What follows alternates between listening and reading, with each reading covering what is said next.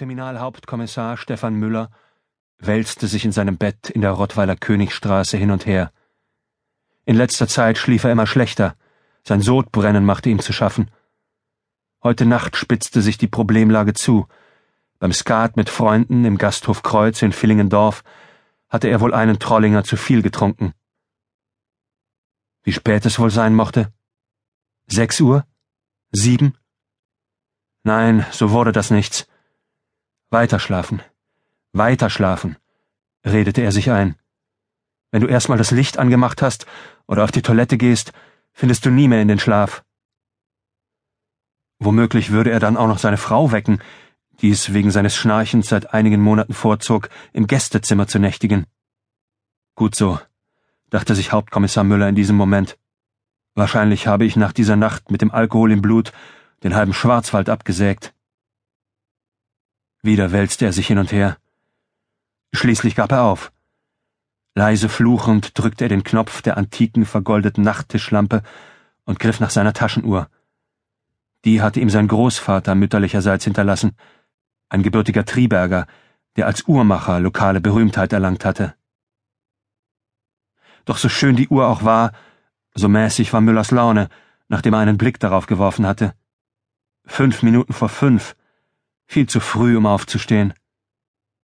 Er setzte sich auf, schlüpfte in seine braunen Filzpantoffeln und schlurfte in Richtung Toilette, während er schlaftrunken ausrechnete. Um kurz vor eins ins Bett, das machte gerade mal vier Stunden Schlaf. Hoffentlich würde ihn seine Frau nicht wieder um halb acht wecken, damit er mit ihr auf den Markt ging. An Samstagen gehörte dies im Hause Müller eigentlich zum festen Ritual, seit sie nach Rottweil gezogen waren. Müllers Triberger Haus hatte sich vor ein paar Jahren als baufällig erwiesen. Außerdem hatte er, nachdem er zur Kripo Villingen-Schwenningen versetzt worden war, darauf gepocht, in einem anderen Landkreis zu wohnen. Sonst fühle ich mich auch nach Feierabend so, als wäre ich im Dienst, hatte er zur Begründung gesagt. Eigentlich hatte er diesen Schritt auch nicht bereut. Nur dass die Rottweiler genauso fassnachtsverrückt waren wie die Villinger und zunehmend auch die Schwenninger, das störte ihn. Fasnacht bedeutete für ihn primär Überstunden und Ärger mit Betrunkenen, Sachbeschädigung und Körperverletzung. Als er wieder in sein Bett kroch, beschloss er nun ganz schnell und tief zu schlafen. Die Heizung bollerte vor sich hin. Ein guter Rhythmus zum Eindösen. Na also, es klappte doch. Schon träumte er. Was wusste er nicht so genau. Nur, dass das Klingeln irgendwie nicht hineinpasste Überhaupt nicht. Stefan, ertönte eine weibliche Stimme. Dann leuchtete es grell. Stefan, Kommissar Winterhalter ist am Telefon. Die Stimme gehörte unzweifelhaft Müllers Frau. Er blinzelte, schaute dann abermals auf die Uhr. Viertel nach fünf. Verdammt. Er schlich zum Telefon. Müller? Sagte er noch eine Spur barscher, als es eigentlich bei ihm üblich war. Ein Toter, kam es aus der Muschel. Dem Ernst der Lage angemessen hatte Winterhalter sogar ins Hochdeutsche gewechselt. Oh nein, nicht jetzt, sagte Müller, ehe ihm klar wurde, dass seine Sorgen im Vergleich zu denen der Familie des Opfers vermutlich kleiner waren. Also fügte er weniger aufgebracht hinzu. Wo? In Schwenninge, beim Narebrunner, meldete Hauptkommissar Winterhalter. Er wirkte frisch. Kein Wunder, ging es Müller durch den Kopf. Als Nebenerwerbslandwirt kam sein Mitarbeiter nicht nur mit deutlich weniger Schlaf aus, sondern war auch körperlich topfit. Zumindest im Vergleich zu Müller. Sein Sodbrennen meldete sich wieder, als er abermals fragte, Wo?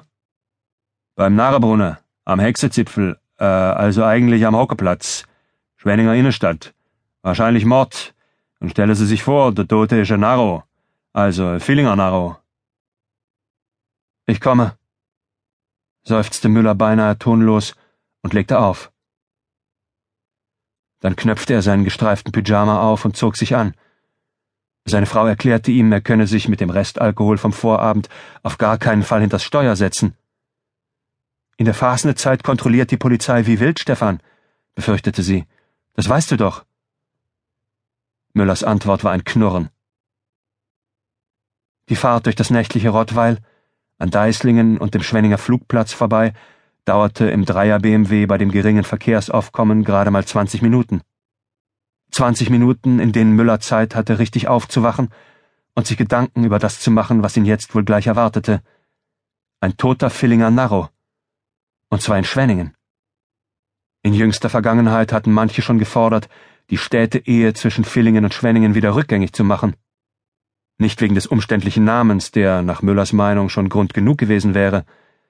Nein, das katholisch, kleinbürgerlich und badisch geprägte Villingen und die eher protestantische und vor allem württembergische Arbeiterstadt Schwenningen ähnelten sich nur von der Größe her.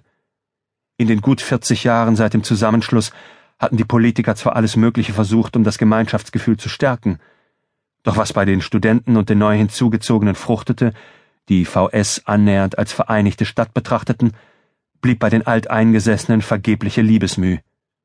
Für die blieb ein Villinger ein Villinger und ein Schwenninger ein Schwenninger und die Fasnet war nun einmal das Hauptbetätigungsfeld der Alteingesessenen. Müller seufzte, jedoch nicht, weil er in diesem Konflikt Stellung beziehen wollte. Es war sein Sodbrennen, das ihn wieder quälte. Kurz darauf war er in der Schwenninger Innenstadt, wo sein mangelnder Orientierungssinn zum Tragen kam, der auch seine Frau bei Urlaubsreisen regelmäßig zur Verzweiflung brachte.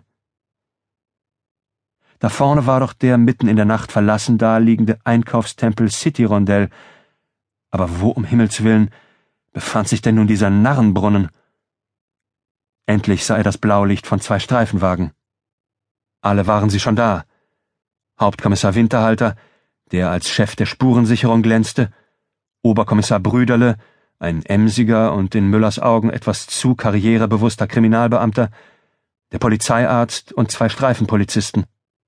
Außerdem ein zitternder älterer Mann, ganz offenbar ein Zeitungsausträger, wie man an den Satteltaschen seines Fahrrades erkennen konnte, auf denen das Logo des Schwarzwälder Kuriers prangte.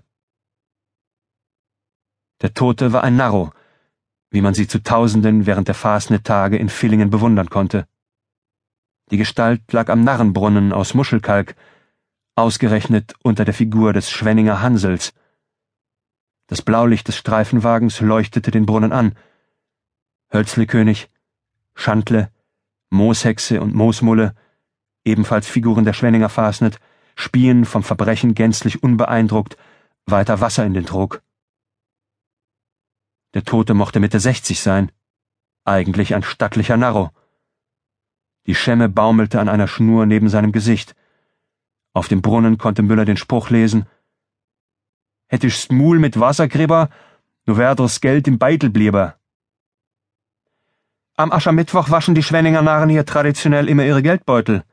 Symbolisch, weil die Fasnet ein teurer Spaß ist, erläuterte Brüderle und fügte hinzu. Sieht aus, als wäre dieses Jahr schon vor der Fasnet Aschermittwoch. Die Narren werden Trauer tragen. Müller musste sauer aufstoßen.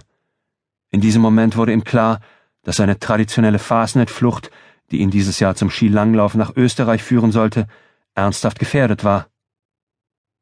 Er sah sich um. Vier, fünf Frühaufsteher schauten in respektvollem Abstand zum Brunnen hinüber.